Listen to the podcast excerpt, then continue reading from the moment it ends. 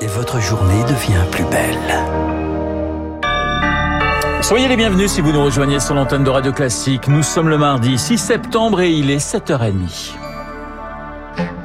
La matinale de Radio Classique avec Renaud Blanc. Et le journal avec Charles Bonner. Bonjour Charles. Bonjour Renaud, bonjour à tous. À la une ce matin, le débat sur les super profits qui arrivent à l'Assemblée nationale. Les bénéfices records réalisés par l'armateur CMA-CGM, 15 milliards au premier semestre, ou par Total Energy, plus de 5 milliards et demi au deuxième trimestre. Une mission, une mission flash est lancée par les députés aujourd'hui. Mission sur ces super profits qui rassemblent des députés de tous bords, Lauriane Tout-le-Monde à la tête de cette mission flash de la Commission des finances, deux rapporteurs aux antipodes. Un économiste de la majorité présidentielle, David Amiel, et une bosse des maths de la France insoumise, Manuel Bompard, député de Marseille. Qu'est-ce qu'un super profit? Quels sont les super profits qui ont été réalisés dans la période précédente? Quels sont les dispositifs qui sont mis en place dans d'autres pays dans le monde? Autant de questions posées lors d'auditions tous les mardis à des acteurs de premier plan. Patrick Pouyanné, le patron de Total, euh, Madame McGregor de NJ, euh, Monsieur Saadé de CMA-CGM, euh, des auditions également des organisations syndicales, des ONG, et puis des tables rondes aussi d'un certain nombre d'économistes. Il faudra aussi avoir un œil sur nos voisins européens et ne pas répéter leurs erreurs, prévient le marcheur David Amiel. Dans le cas italien, ils ont été exposés à une cruelle déception par rapport aux promesses politiques qu'ils avaient faites il y a euh, plusieurs mois. Ils ont euh, récolté quatre fois moins que ce qu'ils anticipaient au moment où ils ont voté leurs taxes. La raison en est que beaucoup d'entreprises ne sont pas euh, concernées puisqu'elles réalisent leurs profits à l'étranger. Le rapport de la mission Flash doit être prêt pour début octobre à la rentrée parlementaire au moment des débats sur le budget pour 2023. Faut-il y voir un pas de plus vers cette taxe sur les super profits Hier, Emmanuel Macron vantait une contribution européenne des opérateurs énergétiques, position commune avec l'Allemagne annoncée après un appel avec le chancelier Olaf Scholz. Mais Eric Mauban, que ce soit en France ou en Allemagne, on se défend de vouloir instaurer une nouvelle taxe. Oui, alors euh, pas de nouvelle taxe, mais une contribution exceptionnelle. Hein. Emmanuel Macron souhaite qu'elle permette à l'échelle européenne de faire face à la crise inflationniste qui menace l'activité économique. Si l'effort européen n'est pas suffisant, eh bien un effort national sera fait. Aux yeux du chef de l'État, des entreprises ont bénéficié de la flambée inouïe des cours de l'électricité. Elles doivent donc apporter une contribution financière au pays. Le problème est que certains de ces groupes ont déjà payé un lourd tribut. Chez EDF, par exemple, le bouclier énergétique et la vente à prix cassé d'électricité aux opérateurs alternatifs ont engendré un important manque à gagner. Quant aux distributeurs d'énergie renouvelable, eh bien, ils ont dû affronter la flambée des matières premières et les difficultés d'approvisionnement. En France, la mise en place d'une telle contribution s'annonce donc délicate. Le gouvernement devra par ailleurs définir ce qu'il convient de considérer comme bénéfice indu, selon l'expression d'Emmanuel Macron. Le décryptage d'Éric Mauban et Emmanuel Macron a relancé un appel à la sobriété hier, avec pour objectif de réduire de 10% la consommation d'énergie cet hiver. Charles, les élus locaux acceptent finalement de participer au Conseil national de la refondation. Organe voulu par Emmanuel Macron, lancement ce jeudi, ce sera sans les partis d'opposition, mais avec les maires et les présidents de régions et de départements reçus hier à l'Élysée et qui estiment avoir reçu des gages du président. L'IHU de Marseille dans le viseur de la justice, des poursuites engagées par les ministères de la Santé et de l'Enseignement supérieur.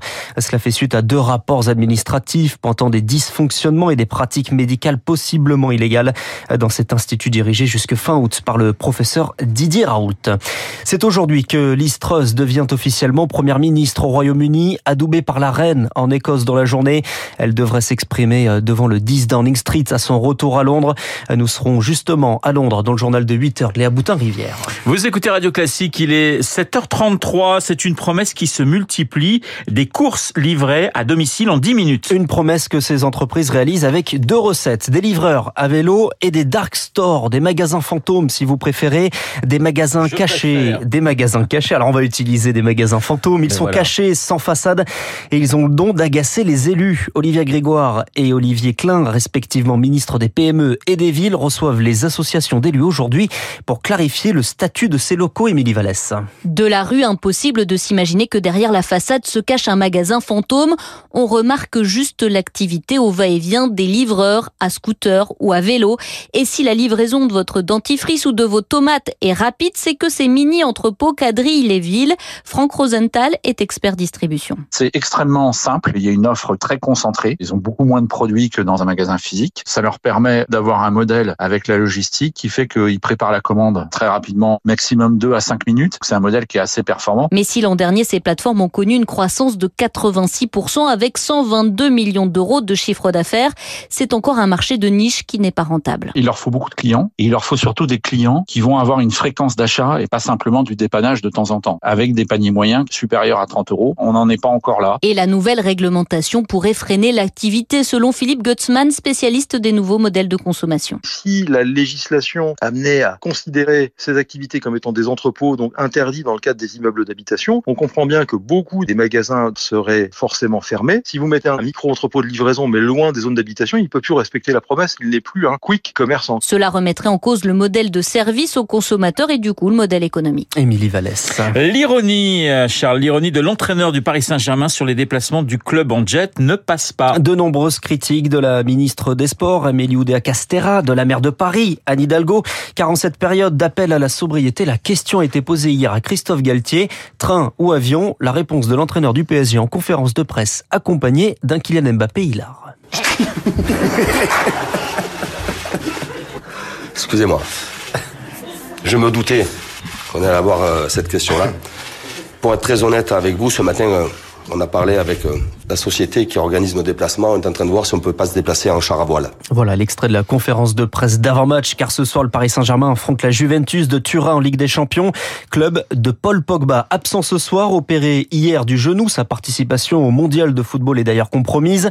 Paul Pogba qui est également accusé par son frère Mathias d'avoir fait appel à un marabout pour jeter un sort sur Kylian Mbappé. Eh bien, Kylian Mbappé indiquait hier avoir appelé son coéquipier en équipe de France et le croire. Une enquête pour extorsion est ouverte. Et puis, la très grosse surprise à l'US Open avec l'absence de Novak Djokovic et l'élimination de plusieurs favoris. Raphaël Nadal pouvait croire à une victoire en finale, mais il est contraint de s'arrêter dès les huitièmes, éliminé hier en 4-7 hier par l'américain Frances Tiafoe. On rappelle qu'il y a encore une française hein, à l'US Open. Oui, euh, c'est Caroline Garcia et ce soir à 1h du matin contre Coco Gauff. Voilà, il est incollable ce Charles Bonner. Dans un instant, les spécialistes. Merci Charles pour ce journal de 7h30. Dans un instant, les spécialistes, on va revenir sur le déplacement de Catherine Colonna, la ministre des Affaires étrangères en Turquie, Paris, Ankara. Un dialogue souvent sur courant alternatif. Les spécialistes euh, dans deux petites minutes.